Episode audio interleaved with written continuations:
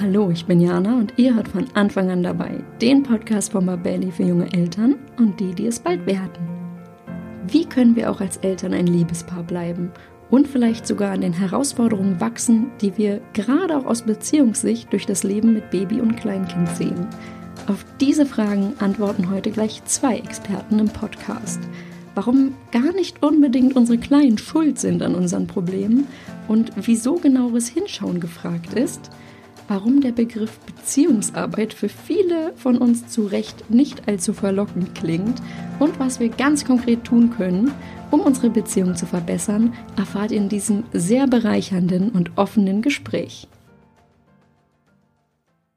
Heute geht es um ein ganz, ganz spannendes Thema. Und zwar begrüße ich heute Frau Hoffmann vom Institut für Geburts- und Familienpsychologie ein Anfang und Herrn Professor Dr. Banse vom Institut der Psychologie der Universität Bonn.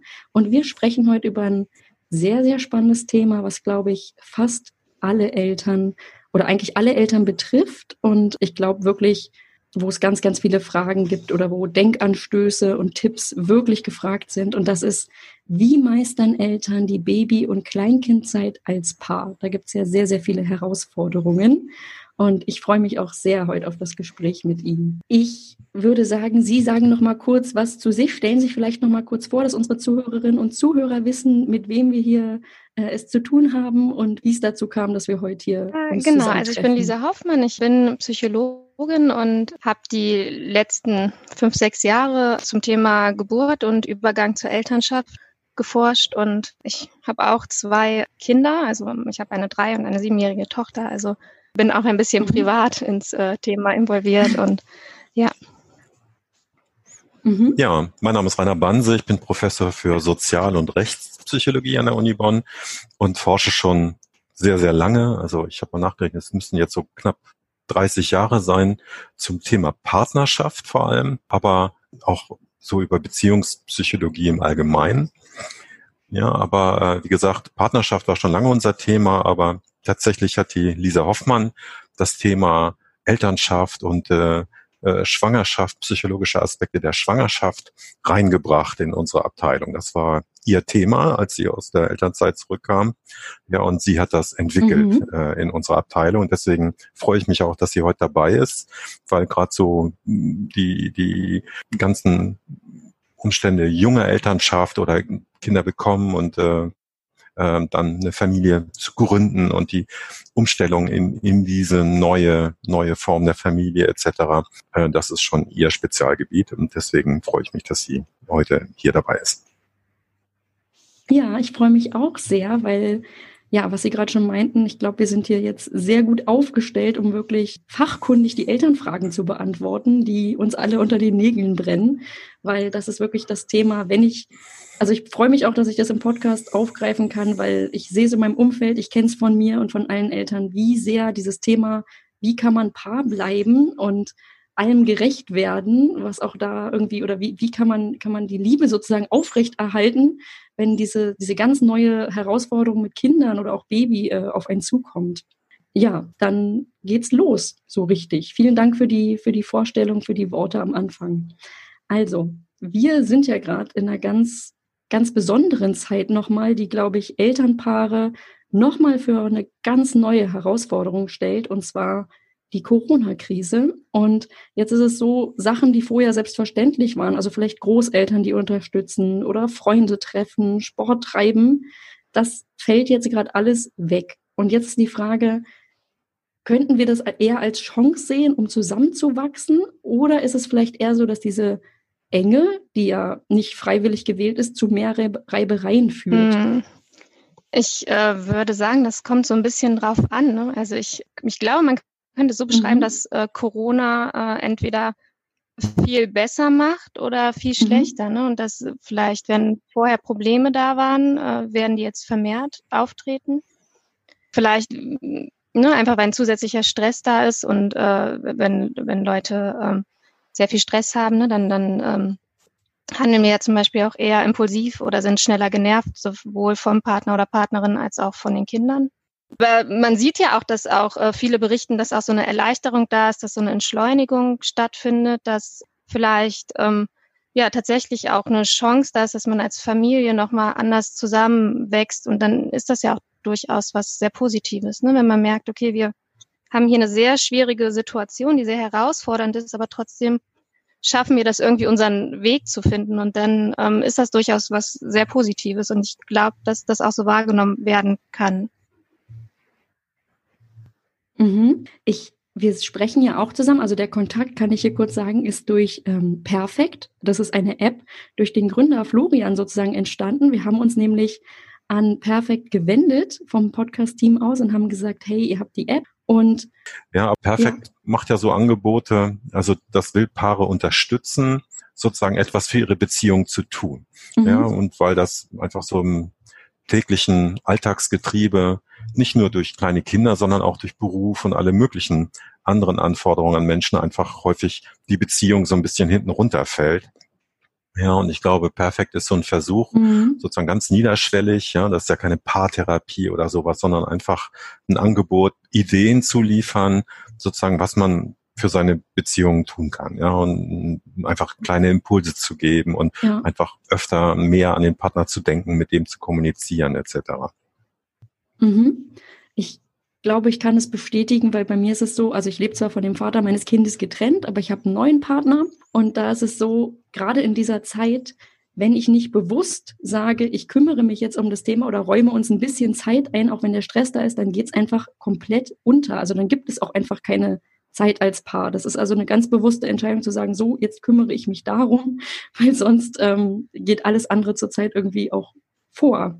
Und das ist ja nicht nur in der Corona-Zeit wahrscheinlich echt so, dass da so ein Impuls von außen manchmal hilfreich Das ist ein klassisches Phänomen bei, bei jungen Eltern, ne, dass durch diese Umstellung äh, auf die Elternschaft ja, einfach, dass das Kind einen starken Imperativ darstellt. Ja, das äh, sorgt dafür, dass man sich um es kümmert. Ja, und man muss ja dann den, den Rest des Lebens auch noch auf die Reihe kriegen und dann äh, ist es einfach normativ so. In großen Studien kann man das zeigen, dass dann einfach die Beziehungszufriedenheit niedriger ist in der Zeit und, und die, die Beziehung, die Paarbeziehung an mhm. sich darunter leidet. Ja, also nicht für jeden Einzelnen, aber äh, für die meisten Menschen ist das der Fall, für die meisten Paare.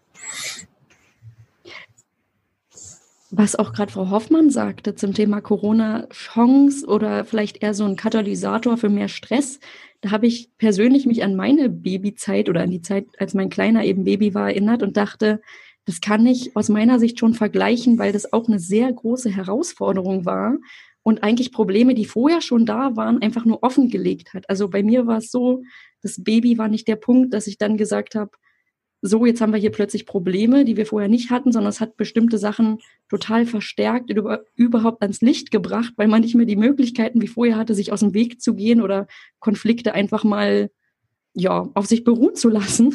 Und ähm, das ist, glaube ich, so ähnlich würde ich das zumindest für mich mit dieser Corona-Zeit vergleichen. Das heißt, wenn man sich wenn man eine gute Basis hat, kann das wirklich eine Chance sein.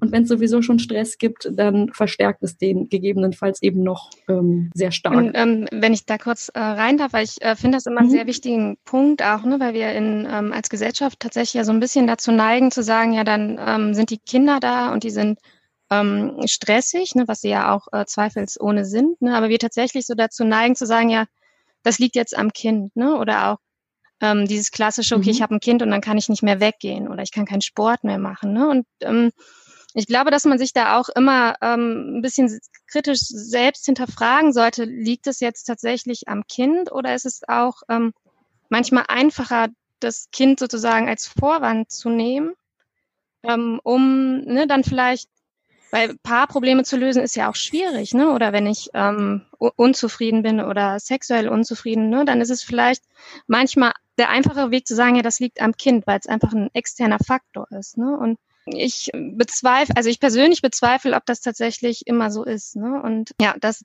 da, ne, dass wir vielleicht auch ein bisschen wegkommen sollten von diesem, okay, Kinder, Kinder sind Kinder sind sozusagen der Grund dafür, dass alles unzufriedener oder dass wir unzufriedener werden ne? und oder wenn das so ist, was wir dann aber da, dafür tun können, um auch eigene Bedürfnisse wieder in den Vordergrund ne, zu, zu stellen. Und das ist auch mit Kind möglich. Ne? Und das ist jetzt bei Corona natürlich schwieriger möglich, weil tatsächlich sowas wie Großeltern oder Freunde wegfällt. Aber ähm, an sich ist ja ein Kind erstmal nur ein Kind und ein, weiterer Mensch, der sozusagen dabei ist und auf dessen Bedürfnisse ich achten muss. Aber ne, wir können ja auch Bedürfnisse ausbalancieren und das muss ich dann aber auch tun und dafür muss ich dann vielleicht auch daran arbeiten. Ne? Und dann ist das aber durchaus möglich und dann ist es auch möglich, zufrieden als äh, Paar zu bleiben.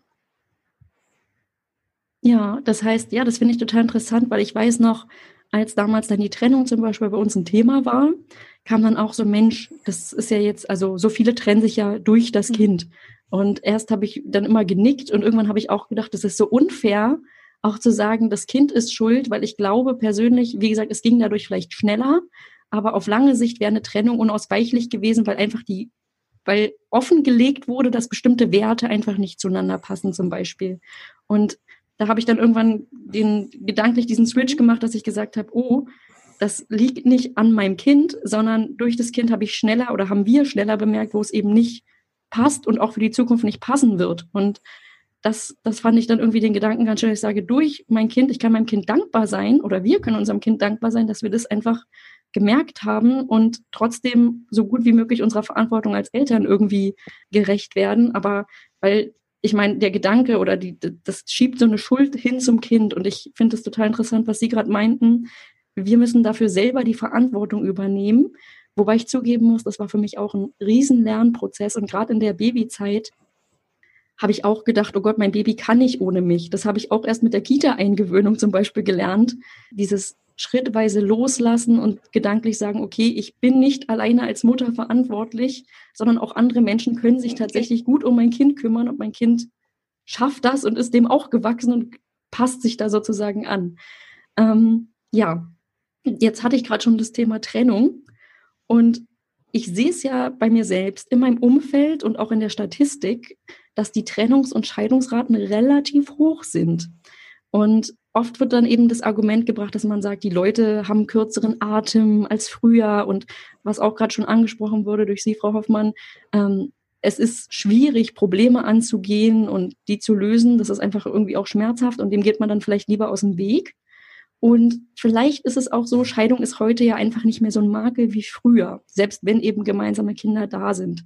Würden Sie dem zustimmen, dass das Faktoren für eine Trennung sind oder gibt es auch weitere Faktoren, die man jetzt nicht außer Acht lassen darf. Also ich denke da zum Beispiel persönlich an Perfektionismus oder an sehr hohe Erwartungen an uns. Ich denke, wir, wir machen ja auch viel interkulturelle Forschung und ähm, ich denke, es gibt so einen allgemeinen historischen Trend in unserer Kultur, die halt sehr individualistisch mhm. ist.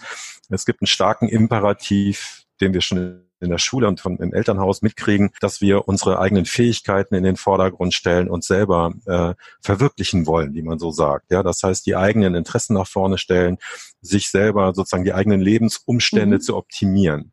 Ja, und äh, ich habe eine Doktorandin, die kommt aus Pakistan. Da ist das absolut nicht so. Ja, also da ist sozusagen der der Hauptimperativ ist, dass man äh, äh, die Bedürfnisse der Kultur und der Familie, also die Erwartungen erfüllt. Ja, und da gehört zum Beispiel unbedingt dazu, ja. Kinder zu haben. Ja, eine Frau, die keine Kinder oder ein Paar, was keine Kinder hat, hat sozusagen seine gesellschaftliche Aufgabe nicht erfüllt und es gibt einen mhm. enormen gesellschaftlichen Druck dazu.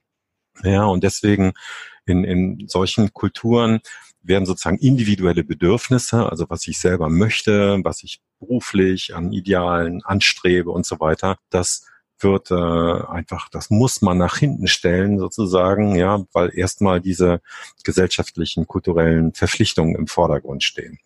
Ne? Und das heißt, bei uns gibt es ja auch so eine Bewegung seit den 50er Jahren des letzten Jahrhunderts, ja, dass Frauen, gerade Frauen, die ja ökonomisch enorm benachteiligt waren, von der Ausbildung her und so weiter, eigentlich abhängig waren von Männern, äh, dass die sozusagen ihre Bedürfnisse einfach nach hinten stellen mussten. Und das wurde gesellschaftlich erwartet und wurde von denen auch ein Stück weit akzeptiert, ja, äh, mangels Alternativen.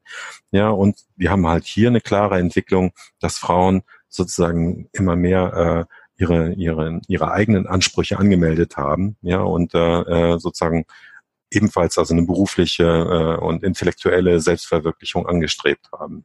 Ja, aber umgekehrt ist dann natürlich so, dass dann eben so solche Anforderungen wie eine Familie gründen etc. oder auf die Bedürfnisse des Partners eingehen und auf ganz viel zu verzichten dafür. Diese Bereitschaft ist inzwischen sehr, sehr gering. Ne? Und äh, Und natürlich, eigentlich wollen wir da auch nicht wieder zurück. Ja, ja also wir wollen nicht in, in so eine Abhängigkeitsverhältnis, denke ich, kulturell mhm. wieder zurück. Äh, also manche in dieser Gesellschaft wollen das, aber die meisten nicht und zu Recht nicht. Na, und ich glaube, jetzt haben wir halt ein etwas anspruchsvolleres Problem, dass Menschen sozusagen die Aufgabe, die Lebensaufgabe vor sich sehen, so ihre eigenen Bedürfnisse und Interessen umzusetzen, zu verwirklichen in ihrem Leben und trotzdem eben eine Familie zu gründen und mit einem Partner zusammenzuleben, äh, so dass alle sozusagen Beteiligten hier ihre Bedürfnisse und, und, und Interessen realisieren können und trotzdem eine, eine Beziehung funktioniert, eine Familie funktioniert. Ne? Und das ist schon wirklich ein, ein, anspruchsvolles Ziel, was eben nicht so einfach äh, realisierbar ist wie früher, wo man einfach gehorchen musste, diesen kulturellen Imperativen. Naja, ich glaube halt, dass man dafür auch mal über dieses Ideal sprechen müsste. Ne? Was, was heißt denn das auch eine ähm, irgendwie eine, eine positive Paarbeziehung zu haben? Ne? Das, ich glaube, wir haben dann schon immer so ein bisschen diese Erwartung, okay, das muss genauso alles laufen wie vorher, ne? Und wir müssen dann trotzdem noch ins Kino oder ins Café gehen oder so. Und das funktioniert halt mit Neugeborenen erstmal nicht, ne? Weil die, die, die Neugeborenen ja selber ne, so viel Nähe und Körperkontakt brauchen ne? und dann vielleicht auch, hm, dann ist ja, ist ja immer noch so, meistens die Mütter vielleicht dann auch abends auch keine Lust mehr haben auf Körperkontakt, weil sie die ganzen, den ganzen Tag ja schon Körperkontakt hatten. Oder beim Neugeborenen ist es in der Regel so, dass das Neugeborene auch abends noch äh, am liebsten auf der Mutter liegen möchte. Ne? Und ähm, vielleicht sind aber auch Paare einfach vollkommen zufrieden damit. Dann sitzen sie halt die ersten sechs Monate abends zusammen mit dem Baby auf der Couch und gucken eine Serie zusammen. Ne? Aber das ist, das ist auch irgendwie nicht so das, was in unserem, in unserer Gesellschaft so als Bild von einer Partnerschaft passt, habe ich das Gefühl. Ne? Also es kann sich ja auch die Partnerschaft so ein Stückchen ausweiten, dass man dann halt erstmal zu dritt oder zu viert, wenn noch mehrere Kinder dabei sind, sozusagen ausweitet. Und es muss ja dann nicht, es muss ja nicht so sein wie vorher. Und diese Erwartung sollte, sollte auch gar nicht da sein. Ne? Und ich glaube, dass eigentlich, also das ist jetzt eine persönliche Erfahrung im, von meinem Umfeld, dass dass, dass die Leute das auch gar nicht so brauchen. Also vielen genügt das auch erstmal diese, diese Dreisamkeit mit dem, mit dem Baby zu haben. Ne? Und dann kommt aber halt auch teilweise Druck von außen, der sagt, ja, aber ihr müsst doch das und das machen, ihr müsst doch Paarzeit miteinander verbringen. Und dann ist halt die Frage, wenn es das Paar möchte, dann ja, auf jeden Fall, dann sollte dieses Bedürfnis durchgesetzt werden. Ne? Aber wenn das Paar überhaupt gar kein äh, Interesse daran hat, weil es einfach zufrieden ist, so wie es gerade ist mit diesem Baby, dann ist auch das vollkommen in Ordnung. Und dann ähm, muss das Umfeld aber auch nicht suggerieren, ähm, dass das irgendwie schlecht ist, ne? weil es einfach kein Gut und Schlecht gibt, sondern es gibt das, was das Paar möchte und was die Familie möchte. Und das ist sozusagen das, was zählt und nicht, was irgendwelche äh, Nachbarn oder Freunde sagen. Ne? Und das ist aber in so, in so einer Familienkonstellation und besonders mit kleinen Kindern haben wir immer sehr viel Dinge, die von draußen herangetragen werden, wie so muss das sein. Ne? Und, und dann muss man sich einfach auch selber fragen, ja, was möchte ich denn eigentlich? Ne? Und da muss man dann versuchen, Lösungen zu finden, ne? wie man die durchsetzen kann. Und das kann eben wie was sein, wie man was haben möchte, kann in jeder Familie ganz unterschiedlich sein. Ne? Und, und oft erfahren wir auch so, so ein bisschen so einen Wandel. Ne? Dann sind die vielleicht die Eltern erstmal sehr zufrieden einfach mit, mit diesem mit dem Baby und dann ist das einfach das, was am wichtigsten ist. Und natürlich ist das dann so, je mehr sich ähm, sozusagen vielleicht das Kind auch wieder selbstständiger wird, dass dann auch wieder andere andere Dinge mehr in den Vordergrund ähm, geraten und dass ich dann vielleicht doch wieder ähm, das stärkere Bedürfnis habe, ganz viel mit meinem Partner allein zu machen. Ne? Aber das ist eben nicht etwas, was immer gleich bleibt. Und ja, und da sollte man dann, glaube ich, auch immer von Zeit zu Zeit gucken, sind alle Beteiligten noch zufrieden oder müssen wir was ändern? Mhm. Das heißt, also ich erinnere mich auch an meine Elternzeit und ich war das, also ich muss auch dazu sagen, in unserer Gesellschaft war es so oder ist es ja auch häufig so, der erste Kontakt zu Babys, also ich bin zum Beispiel Einzelkind, mein Ex-Partner ist auch Einzelkind und wir hatten jetzt auch keine Geschwister oder in unserem Umfeld viele Kinder. Wir sind also relativ jung Eltern geworden und mein erster Kontakt zu einem Baby war mein eigenes. Das heißt, das war für mich tatsächlich ein gewisser Schock, weil ich irgendwie davor dachte, mein Leben geht weiter wie bisher, nur dass ich halt irgendwie ein paar Stunden mich noch um Kind kümmere. Und ich, natürlich habe ich von Schlafmangel oder erhöhtem Stress oder irgendwie ähm, all diesen Elternthemen gehört. Aber ehrlicherweise habe ich mich da ein bisschen rausgenommen und dachte, ja, also wenn man das entspannt angeht und sich da irgendwie ein bisschen Kopf macht, dann wird das schon alles ganz, ganz toll werden. Und dann habe ich halt gemerkt, dass da mein, meine Vorstellungen vorab und die Realität irgendwie nicht so zusammengepasst haben und mein Partner, Ex-Partner auch. Und das ist dann so eine Frage, wenn ich dann, ist das dann vielleicht auch einfach zu viel verlangt, dass man sagt, man kümmert sich dann ums Baby und wächst in diese Rolle rein und hat gleichzeitig eine erfüllte Partnerschaft? Oder ist das doch möglich? Also rennen wir da sozusagen einem Ideal hinterher, dass wir sagen, wir wollen immer alles gleichzeitig und es geht vielleicht einfach so nicht. Wir müssen irgendwo Abstriche machen. Oder gibt es tatsächlich diese Illusion, die uns ja auch in der Werbung oft vermittelt wird von Mama ist sehr glücklich und ist trotzdem berufstätig schnell wieder und bei Papa auch so und ähm, alles ist irgendwie machbar und schön und Selbstverwirklichung kommt auch nicht zu kurz ja, ist vielleicht die Frage, ob so dieses klassische Familienmodell, was wir haben, Mutter bleibt zu Hause und Vater geht arbeiten, ob das den Bedürfnissen ähm, der Frau gerecht wird. Ne? Das ja. ähm, kann sein. Ne? Es gibt Frauen, die sehr, sehr gern mit ihrem Baby ähm, lange Zeit zu Hause sind und dann ist das vollkommen in Ordnung. Äh, wenn ich aber vielleicht selber merke, okay, das macht mich aber nicht zufrieden, dann müssen wir vielleicht überlegen, ähm, ob es da äh, andere Möglichkeiten gibt. Ne? Also es ist äh, nicht festgeschrieben, dass ein Kind unter einem Jahr nur bei der Mutter sein kann. Ne? Und, mhm. und trotzdem dann aber auch Verständnis, weil das sollten wir auch haben. Denn natürlich, wenn, wenn jemand den ganzen Tag arbeitet, in den meisten Fällen der Mann, ne, dann ja. dass der nicht direkt umschalten kann, wenn er nach Hause kommt. Ne? Dann ist es vielleicht empfehlenswert, vielleicht ähm, bleibt der Mann einfach noch eine halbe Stunde draußen und geht spazieren oder geht joggen oder setzt sich ins Café. Ne? Das äh, gleiche gilt auch für Mütter, wenn die Kinder im Kindergarten sind, ne? weil äh, meistens holen ja oder in vielen Fällen holen ja noch die Mütter die Kinder ab. Ne? Und ja. dann ist es ja dann auch immer so ein Stress, okay, man kommt selber gestresst von der Arbeit und da muss man direkt umschalten aufs Kind. Und vielleicht tut es auch einfach dann besser, wenn ich mich eine halbe Stunde ins Café setze und einen Kaffee trinke und runterkomme. Und dann kann ich mein Kind in Ruhe abholen. Ne, das ist sozusagen manchmal die bessere Alternative, als äh, total mhm. gestresst mhm. in den Kindergarten zu rasen oder ähm, äh, total gestresst nach Hause zu kommen, ne? dass ich selber erstmal runterkomme, weil nur dann kann das Ganze funktionieren. Nur, nur wenn wir selber entspannt sind, können wir auch entspannt mit unseren Kindern sein, weil sich das ja sonst auch mhm. alles hochschaukelt. Ne? Jetzt habe ich gerade dran gedacht, das Beispiel mit, man guckt dann abends irgendwie zusammen eine Serie und lässt sich einfach vielleicht auf, auf diese neue Ruhe ähm, oder auf dieses, dass das soziale Leben nicht so weitergeht wie vorher ein. Was ich aber auch ganz oft kenne, ist, dass die Männer sehr früh zum Beispiel wieder in den Beruf zurückkehren und die Frauen mehr oder weniger den ganzen Tag alleine mit dem Baby sind. Mhm. Und wenn dann der Partner kommt, ist dieses, oh Gott, also ich kenne es auch von mir, dieses, ich hatte jetzt den ganzen Tag das Baby, Körperkontakt, habe mich um alles gekümmert. Und das Erste, was ich dann gern getan hätte, wäre irgendwie meinem, äh, dem Vater dann das Kind in die Hand zu drücken und zu sagen, hier, jetzt bist du bitte dran. Wenn der dann aber sagt, boah, ich bin aber auch erschöpft vom Tag, brauche jetzt auch mal meine Zeit, ähm, dass diese Bedürfnisse dann in Einklang zu bringen, sehr schwierig ist oder dass man dann auch in so eine Spirale kommt aus, irgendwie hätte ich mir das hier anders vorgestellt, mehr Unterstützung oder der eine macht zum Beispiel noch ganz viel, obwohl das Baby da ist und der andere hat das Gefühl, irgendwie Freizeitaktivitäten oder für den einen, oftmals habe ich das Gefühl, das ist ein ähm, Gefühl, was die Mütter haben. Für den Vater geht das Leben fast wie vorher weiter, nur sie sind sozusagen sehr, sehr rausgenommen, oftmals auch, weil sie das Baby stillen. Wie kann man da vielleicht, oder gibt es da einen Tipp, was da irgendwie gut tut, neben man redet miteinander oder versucht da irgendwie ähm, die eigenen Bedürfnisse anzumelden? Ich fand das sehr, sehr schwierig, muss ich sagen.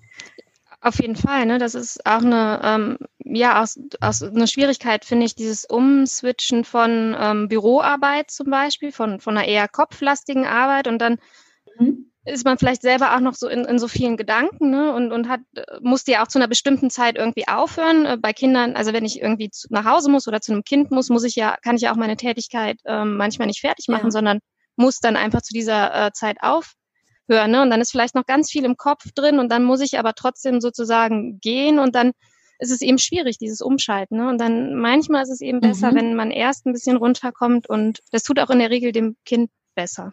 Ja. Das ist ein sehr, sehr guter Tipp. Ich kenne das jetzt auch, mein, als die Kitas noch geöffnet hatten, ja, dass ich äh, am Anfang, gerade am Anfang dazu geneigt habe, wirklich jede Minute voll zu stopfen, das heißt Arbeits, das Maximum an Stunden, was irgendwie da reinzupressen ist, zu nehmen und dann, wenn man doch mal irgendwie ein paar Minuten hatte, dann irgendwie noch schnell den Geschirrspüler ein- und auszuräumen, die Waschmaschine anzustellen und irgendwie im Haushalt aufzuholen. Bis ich dann mal diesen Punkt hatte, okay, ich könnte mein Kind ja mit zunehmendem Alter auch mehr darin einbinden und muss jetzt nicht ähm, komplett funktionieren, sondern muss mir auch mal ein paar Minuten gönnen, um eben, wie gerade schon gesagt wurde, umzuschalten. Und ich glaube, das war auch für mich ein Lernprozess zu sehen, genau der andere hat den ganzen Tag gearbeitet und der ist auch erschöpft. Also beide gestehen sich auch zu, dass sie erschöpft sind und es ist sozusagen kein Wettbewerb im Sinne von, boah, ich bin aber viel fertiger als du und guck mal, was du hast und ich nicht. Aber das ist super schwierig. Ich habe jetzt auch ein typisches Elternthema. Und da habe ich neulich eine Meldung in der Presse vernommen, das fand ich total interessant. Da ging es darum, dass in einem Zoo in Hongkong nach vielen Jahren der sexuellen Flaute zwei Pandas wieder zueinander gefunden hatten und sich gepaart haben. Und dann wurde gemutmaßt oder wurde gesagt, der Grund dafür ist wohl der Ausschluss der Besucher durch diese Corona-Zeit. Und bei uns ist es ja so, jetzt leben wir mit unseren Kindern auf sehr engem Raum zurzeit und Intimität, was vielleicht schon vorher ein schwieriges Thema für viele war, weil ich persönlich finde auch, da muss ja auch wieder dieser Switch sein. Also theoretisch habe ich den Anspruch an mich, ich möchte im Büro oder in meinem Job gut funktionieren, möchte dann noch eine gute Mutter sein. Und am Abend, wenn dieser Feierabend ist, ist dann eigentlich die Paarzeit, in der ich dann nochmal eine andere Rolle einnehme. Und das finde ich im normalen Alltag schon schwierig, aber jetzt sind die Kinder ja wirklich rund um die Uhr um uns. Ähm, wie können wir vielleicht damit umgehen oder das, das, ist das, ist das für die Beziehung nochmal auch eine extra Herausforderung? Was können wir da tun, um da vielleicht irgendwie entweder Druck rauszunehmen oder damit irgendwie das, das trotzdem die, unsere Bedürfnisse nicht komplett irgendwie zu vergessen? Hm, ja, also Druck rausnehmen, äh, finde ich persönlich ist äh, immer eine gute Idee. Ne? Also das muss ich mhm. generell in, in der Paarbeziehung und in der Erziehung, ne? dass ich einfach, dass einfach Druck rausgenommen wird. Und ja, ich frage mich so ein bisschen, ja, die Kinder sind jetzt mehr da, ähm, aber ist das, das ist ein anderer Stress, als wenn ich ins Büro fahre. Ähm, nur mit der Paar, also für die Paarbeziehung sollte es ja dann, also was die, was die Anzahl der Stunden, die ich mit meinen Kindern verbringe, ja keinen Unterschied machen. Ne? Also ich glaube dann mhm. eher, dass dann vielleicht der zusätzliche Stress, wie wie bringe ich Homeoffice und Kinder unter einem Hut, ne, dass das sozusagen äh, problematisch ist. Aber also ich, ich weiß nicht, aber die, kann ich einfach die Frage zurückstellen. Macht das einen Unterschied, ob die Kinder da jetzt, mhm. also liegt das dann wirklich an den Kindern? Also bei uns ist es zum Beispiel so, mein dadurch, dass einfach jetzt irgendwie ein anderer Rhythmus, andere Strukturen drin sind, ist mein Kind auch abends irgendwie viel länger wach. Also der war nach so einem Kita-Tag einfach ausgelasteter mhm. als jetzt, weil irgendwie Freunde, Kita-Strukturen, sehr viel Tobezeit draußen.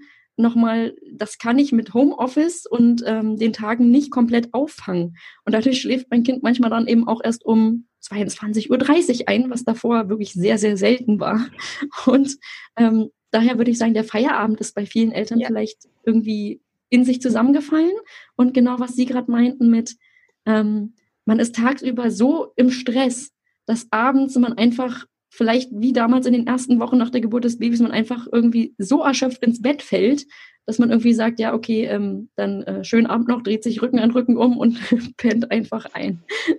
Ja, äh, ne, also ähm, da äh, haben Sie auf jeden Fall recht, würde ich auch zustimmen, vor allem weil es ja auch so ist, dass ja auch die Kinder gestresst sind, ne? weil ich meine, man muss sich das mal mhm. aus deren mhm. Lage vorstellen, da ist irgendwie ein unsichtbares Virus, ähm, was keiner irgendwie, also kein Kind greifen kann, was das denn überhaupt ist. Ne? Also meine dreijährige mhm. Tochter sagt, äh, hätte ich vor drei Monaten nie gedacht, äh, Corona ist ein Virus. Also ne, da ist irgendwie was da, aber sie hat natürlich kein Verständnis mhm. davon. Das heißt, die sind total gestresst, auch dadurch, dass die Routine weggefallen ist, was natürlich dazu führt, dass auch das äh, Bindungssystem der Kinder gerade sehr stark aktiviert ist ne, und dass auch die sehr viel Halt brauchen, ne, dass die abends mhm. nicht einschlafen, weil ihnen die Bewegung fehlt, auf jeden Fall auch, aber vielleicht auch, weil, weil sie selber so gestresst sind. Ne, und ich kann nur gut schlafen und gut zur Ruhe kommen, wenn ich mich sicher fühle. Ne, das ist, ähm, aber für die Kinder ist gerade keine ja. Sicherheit da. Ne, und ja, dann ist das äh, durchaus, ne, also problematisch, dass da sozusagen der Feierabend wegfällt. Und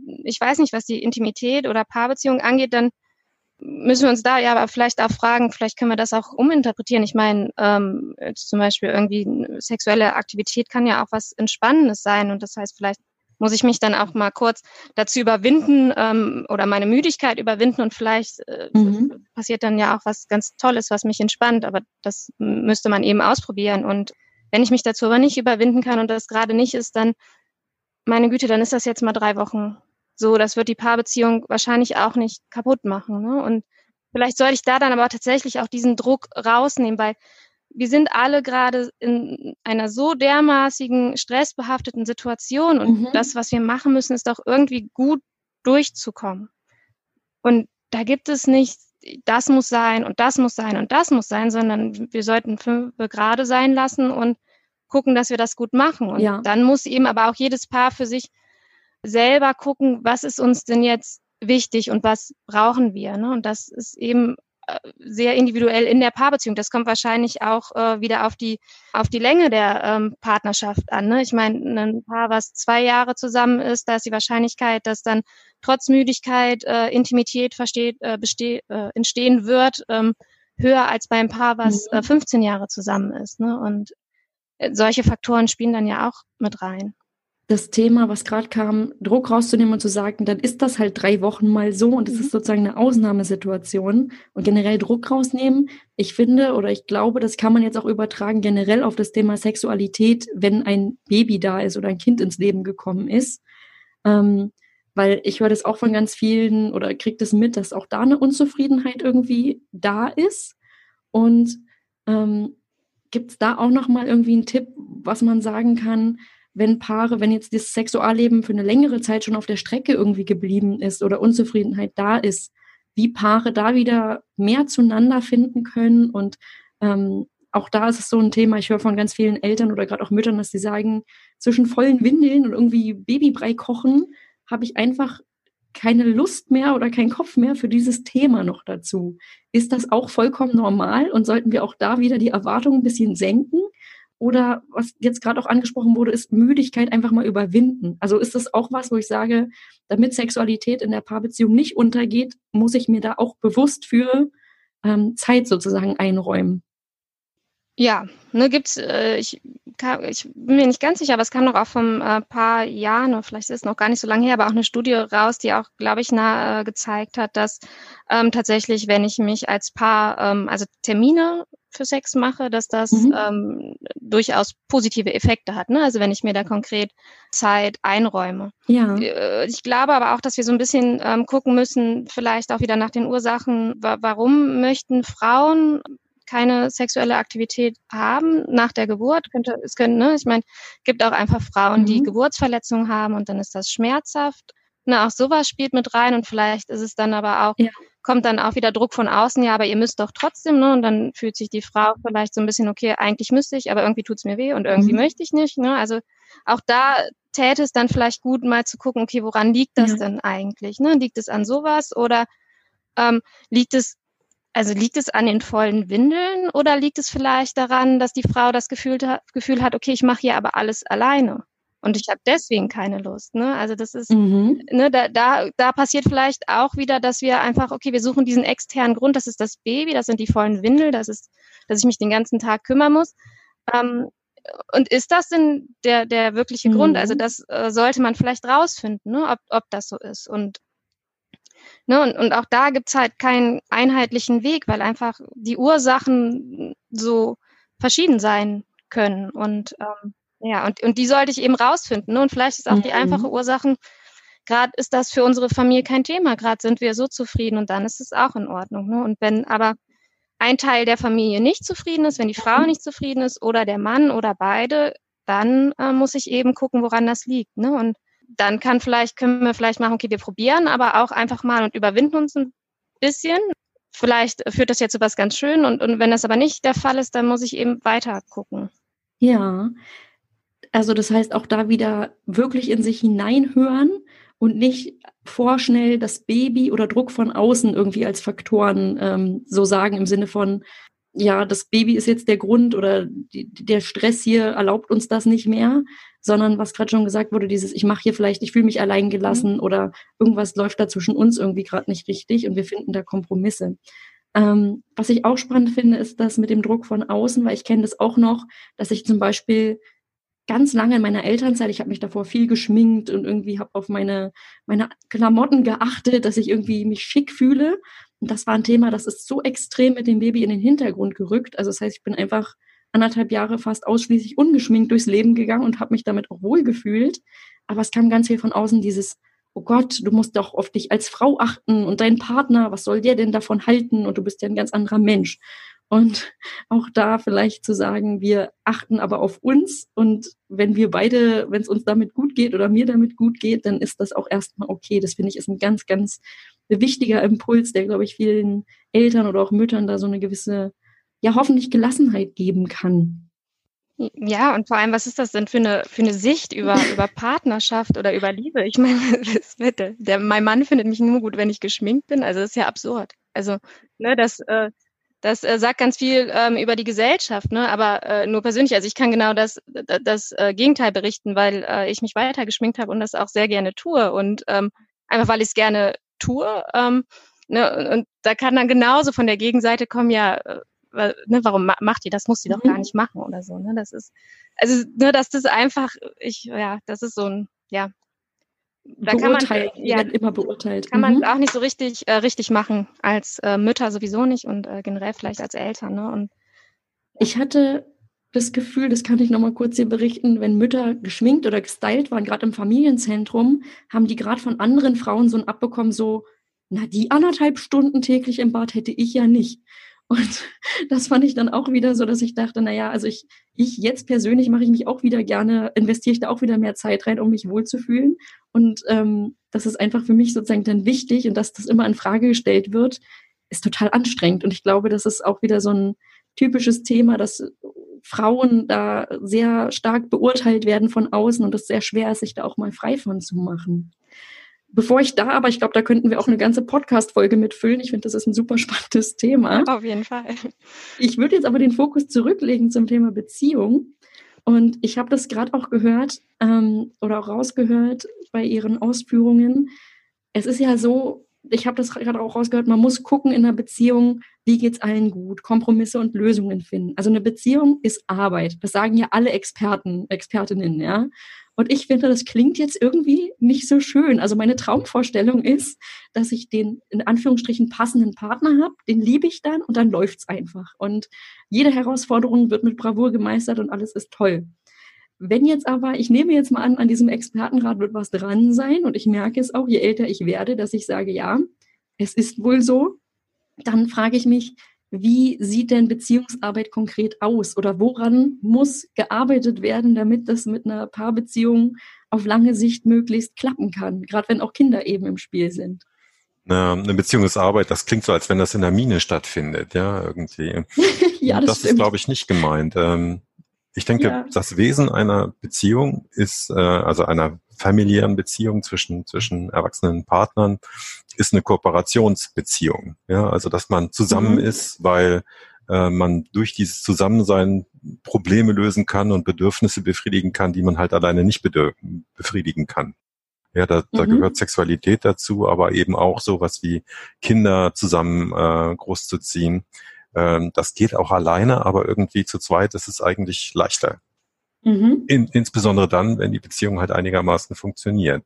Ja, und ich denke, das darum geht's wirklich, dass äh, man sozusagen diese Kooperationsbeziehung pflegt. Und dazu gehört eben, dass man eben nicht so blind und stur die eigenen Bedürfnisse versucht durchzusetzen, mhm. ja, und das zu machen, was man eigentlich machen will, äh, individuell, und der Partner muss sich dem dann fügen. Mhm. Das ist halt äh, äh, sozusagen das das Gegenteil von Beziehungsarbeit. Ja? Das ist blanker Egoismus ja. und Selbstbezogenheit. Und das ist nicht konstruktiv für eine Beziehung. Mhm. Und ich denke, sozusagen das Geheimnis, wenn man so will, besteht darin, dass man eine Kooperationsbeziehung entwickelt, äh, die einfach impliziert, dass man auf die Bedürfnisse des Partners achtet und einfach achtsam ist auf den anderen. Mhm. Ja? Mhm. Und äh, dann, äh, wenn, wenn es dann eine einigermaßen der Fall ist, dass die, dass die Bedürfnisse dieser beiden Menschen vereinbar sind, ja, das ist nämlich ein wichtiger Punkt, ja, dann, dann kann das eben gut funktionieren. Ne? Mhm. Aber jedes Paar läuft irgendwann in Konflikte rein, wo der eine A will und der andere aber lieber B oder eben nicht A. Mhm. Ne? Und das dann wie Sexualität ist ein klassisches Thema, aber auch wie man mit bestimmten Sachen, Problemen der Kindererziehung umgeht und, und, und. Ne? Und sozusagen das, was Sie beide eben oft angesprochen haben, ist ja der Konfliktfall. Ja, der eine will das und der andere aber nicht. Also der einer der beiden möchte Sexualität, der andere jetzt aber gerade nicht. Mhm. Ja, und dann äh, sozusagen ist die Partnerschaft gefordert, äh, wie man jetzt mit einem Konflikt umgeht. Ja. Ja, und äh, den hat man halt in der ersten Phase der Verliebtheit in der Regel nicht. Das alles toll, was der andere macht, mhm. ja. Und dann konzentriert sich alles auf diese Zweisamkeit und allein zusammen sein ist schon genug. Ja, beide sind dann total beschäftigt damit und glücklich damit. Aber sozusagen, wenn dann neue Aufgaben dazukommen, ja, dass man Kinder gemeinsam großzieht oder berufliche Anforderungen äh, schaffen muss und so weiter, dann wird es also immer wichtiger, sozusagen dass die beiden, äh, die beiden Partner sozusagen ihre Bedürfnisse realisieren können, ohne dem äh, anderen was wegzunehmen dabei. Ja. ja. und, und sozusagen diese Kooperationsbeziehung auf lange Zeit hinzukriegen und zu pflegen, das, das äh, kann man auch Beziehungsarbeit nennen, obwohl ich finde, das klingt so eigentlich so furchtbar negativ. Das ist ja, ja eigentlich gar nicht gemeint, sondern es geht eben darum, ähm, wie kriegen, wie kriegen wir es hin, dass alle also beide Partner und auch die Kinder glücklich sind in dieser Situation ne, und die Probleme, die ge gelöst werden müssen, gemeinsam gelöst werden.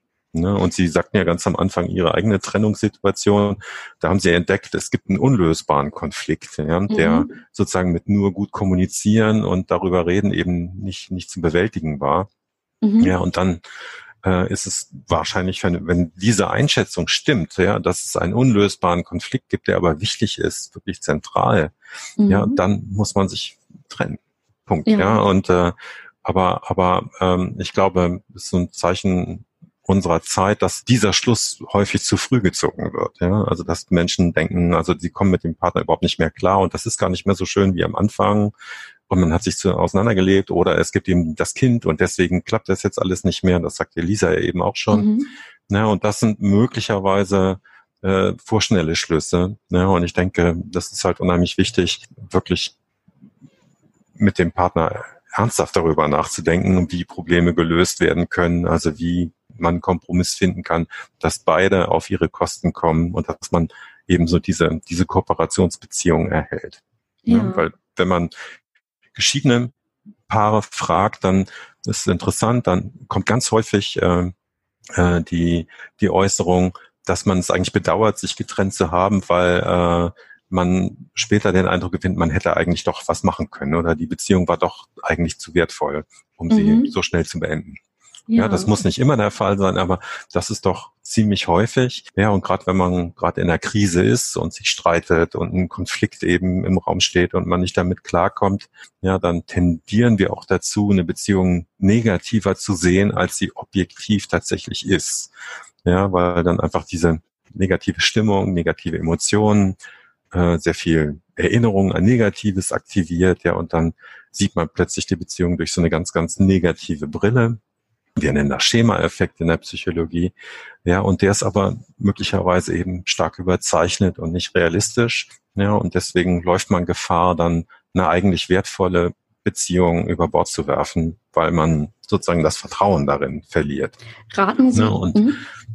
ja also das, ich glaube, da, da ähm, reagieren dann viele Paare eben zu stark sozusagen oder zu, zu radikal, äh, obwohl das der der, der Qualität der Beziehung eigentlich gar nicht angemessen wäre.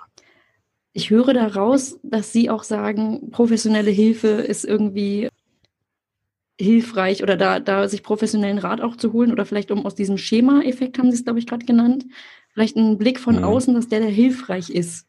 Und ja, also es gibt ja mhm. Paartherapien etc., obwohl das ist dann schon, dann ist diese diese ungünstige Konstellation halt schon sehr, sehr weit ja, fortgeschritten. Ne? Und dann mhm. ist es manchmal auch, dann ist es manchmal auch äh, sehr schwer, da wieder zurückzurudern. Ne? Also äh, es gibt Effekte von Paartherapie, das ist nachgewiesen, aber ähm, es werden nicht alle Probleme dadurch gelöst für alle Leute. Ne? Und ich denke, es ist viel eher wichtig, solange eine Beziehung gut läuft, sozusagen sich darum zu kümmern. Ja? Und diese diese Achtsamkeit für den anderen zu entwickeln mhm. ja, und äh, sich bewusst äh, Zeit zu nehmen für die Beziehung und eventuelle Probleme und Konflikte eben anzugehen mhm. und darüber zu sprechen. Äh, ich glaube, das ist wirklich ganz, ganz wichtig, um lange glücklich zu bleiben zusammen. ich kann auch bestätigen, was Sie gerade meinten. Ich glaube, das ist auch so, wahrscheinlich kennen Sie das oder können das auch einschätzen aus Ihrer Erfahrung. Ich glaube, bis man den Schritt geht, zu einer Paartherapie zu gehen, ist tatsächlich schon der Blick sehr, sehr negativ. Und da schließt jetzt auch direkt meine nächste Frage an, nämlich, wenn Sie sagen, achtsam miteinander umgehen, in Kontakt bleiben, kommunizieren, ähm, wie irgendwie möglichst, und wir hatten jetzt auch gerade dass das, der Begriff Beziehungsarbeit schon so unglaublich negativ klingt. Also dass man vielleicht sagt, wie geht's uns allen gut? Ja? Ähm, wie kann eine App dabei mhm. helfen und wo liegen vielleicht Grenzen? Also weil wir ja auch gesagt hatten, wir haben den Kontakt über Perfect hinbekommen oder ähm, sie arbeiten auch zusammen und Sie können sicherlich auch eine Einschätzung geben, was kann eine App zum Beispiel da leisten? Also eine sehr niederschwellige Unterstützung für Paare. Hm. Ja, ich denke, eine App kann eine Hilfe sein. Also diese App äh, sozusagen kleine, kleine Gesten, kleine Impulse zu geben, die, die sozusagen, wenn, wenn im Alltagsgetriebe die Beziehung sozusagen droht, in den Hintergrund äh, zu geraten, dann kann auch eine App sozusagen mich äh, animieren, einmal pro Tag mal kurz drüber nachzudenken, was macht mein Partner jetzt eigentlich, könnte ich dem vielleicht eine kleine Freude machen, ja, und, und äh, äh, das ist einfach ein niederschwelliges Angebot, dann Ideen zu generieren oder einfach einen Impuls zu geben, ja, und, und sozusagen, ähm, wie Lisa eben sagte, wenn man sich einen festen Stundenplan Platz in der Woche einräumt für Intimität zum Beispiel. Ja, das ist ja auch so eine Maßnahme, äh, sozusagen einfach mhm. Zeit für die Beziehung zu reservieren und für bestimmte Dinge, die sonst eben hinten runterfallen. Ja, und diese App ist einfach nur ein anderer Ansatz, immer wieder sozusagen an die Beziehung zu erinnern und vielleicht ein paar Ideen zu liefern, mhm. äh, die, die, die vielleicht Spaß machen den beiden. Ja, das ist so, wenn ich äh, im Supermarkt ein, ein, an der Kasse ein, ein Magazin kaufe, wo Kochrezepte drin sind, ja, weil ich einfach ein paar paar neue Ideen äh, generiere, äh, kriege ich dann damit, äh, um ein paar schöne Sachen zu kochen, zum Beispiel. Ja, das ist sozusagen auch eine ganz niederschwellige Geschichte, ja, die sozusagen dazu animieren kann, was für die Beziehung zu tun. Und äh, insofern finde ich das eine, eine gute Idee. Ich habe noch eine Frage. Wir sind fast schon am Schluss, finde ich. Ja. Aber das würde mich jetzt auch interessieren, weil ich das auch ganz oft höre ähm, oder sogar das Gefühl habe, jetzt Trennung vom Partner. Die Beziehung war sehr lang, die ähm, dann gescheitert ist. Das heißt, ich war zwölf Jahre mit meinem Ex-Partner zusammen und danach, jetzt habe ich seit einem Jahr einen äh, neuen Partner an meiner Seite. Und ähm, jetzt habe ich gemerkt, in meinem Umfeld, gerade die Leute mit einer längeren Beziehung sind da, ähm, sagen, ach Mensch, dieses Verliebtheitsgefühl und das will ich auch nochmal. Oder ich ertappe mich dabei, dass ich irgendwie denke, ich würde gerne mal ausgehen mit dem hübschen Nachbarn oder der netten Kollegin. Und vor allem seit das Kind da ist, ist irgendwie die Luft bei uns raus.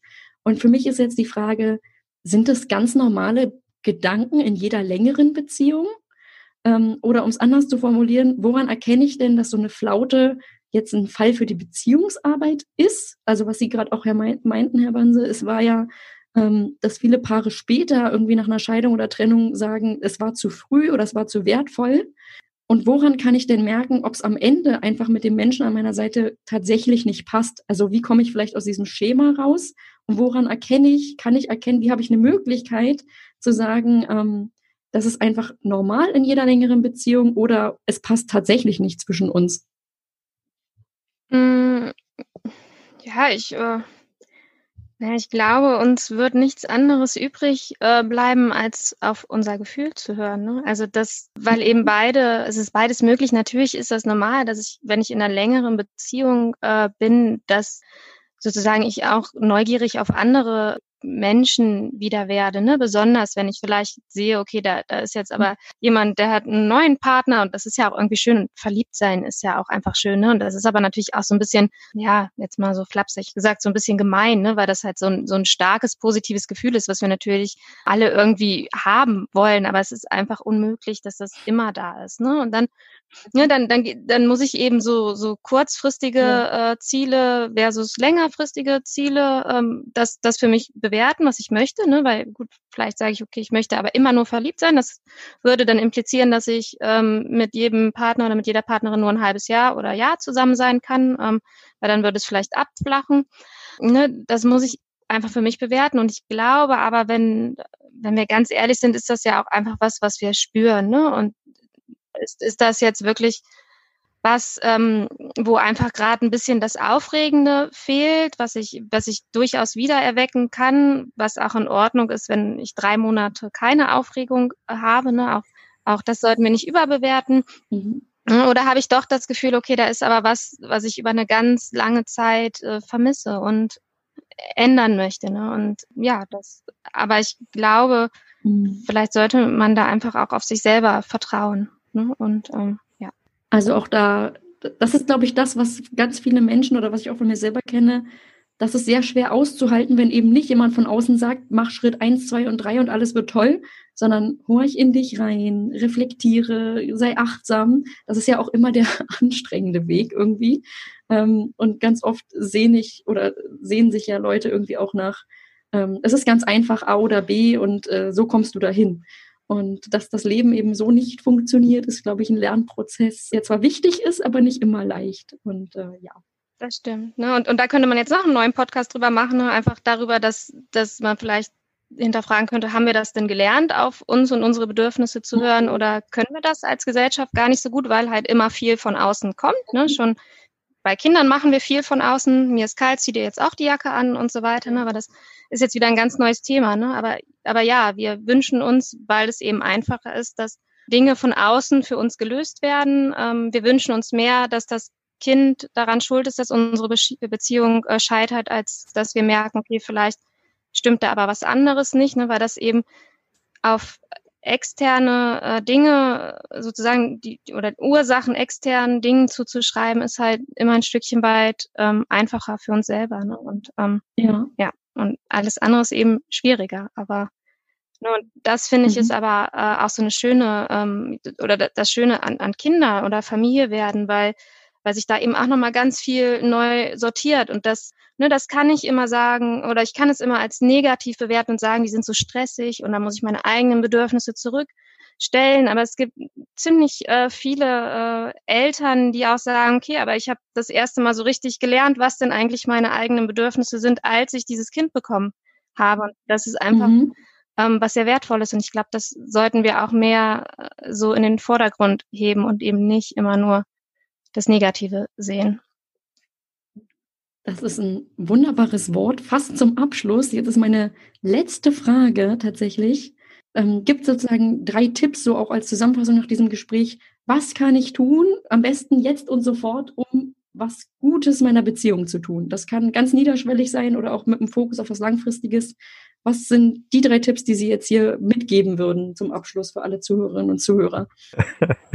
ja, also ich finde das, äh, das ist so typisch so äh, Beziehungsratgeber. Ja, äh, ich glaube, dass es gibt nicht die, die drei Tipps, die jetzt äh, für ganz viele oder alle, gar alle Menschen jetzt Beziehungsprobleme lösen. Ne? Aber, aber ich denke, ich glaube, man kann es ein bisschen abstrakter zumindest formulieren. Ich glaube, dass es ganz wichtig ist, die Qualität der Beziehung zu bewahren oder vielleicht weiterzuentwickeln. Ja, und ich glaube, dafür ist es enorm wichtig und hilfreich, einfach achtsam mit dem anderen umzugehen. Ja, ganz viele Beziehungsprobleme entstehen daraus, dass man einfach den Partner mehr oder weniger ignoriert, dass man so nebeneinander herlebt ja, und äh, sozusagen eben sich nicht aktiv die Frage stellt, was geht jetzt eigentlich gerade in dem anderen vor, was möchte der oder hat der ein Problem oder könnte ich ihm mit irgendwas helfen? Ja, und, und das bedeutet ja einfach nichts weiter, als auf den anderen zu achten ja, und, äh, und auch äh, zu versuchen, einfach immer wieder miteinander zu kommunizieren und, und auf den anderen einzugehen. Und ich glaube, wenn man das tut, dann kriegt man auch ganz schnell mit, dass irgendwas nicht stimmt oder dass es ein Problem gibt, was so unausgesprochen da ist und so weiter. Ja, also klingt jetzt auch ein bisschen banal, aber ich glaube, so diese Achtsamkeit für den anderen, das ist schon mal ganz, ganz wichtig. Und daraus, äh, damit verhindert man eine ganze Menge von Problemen.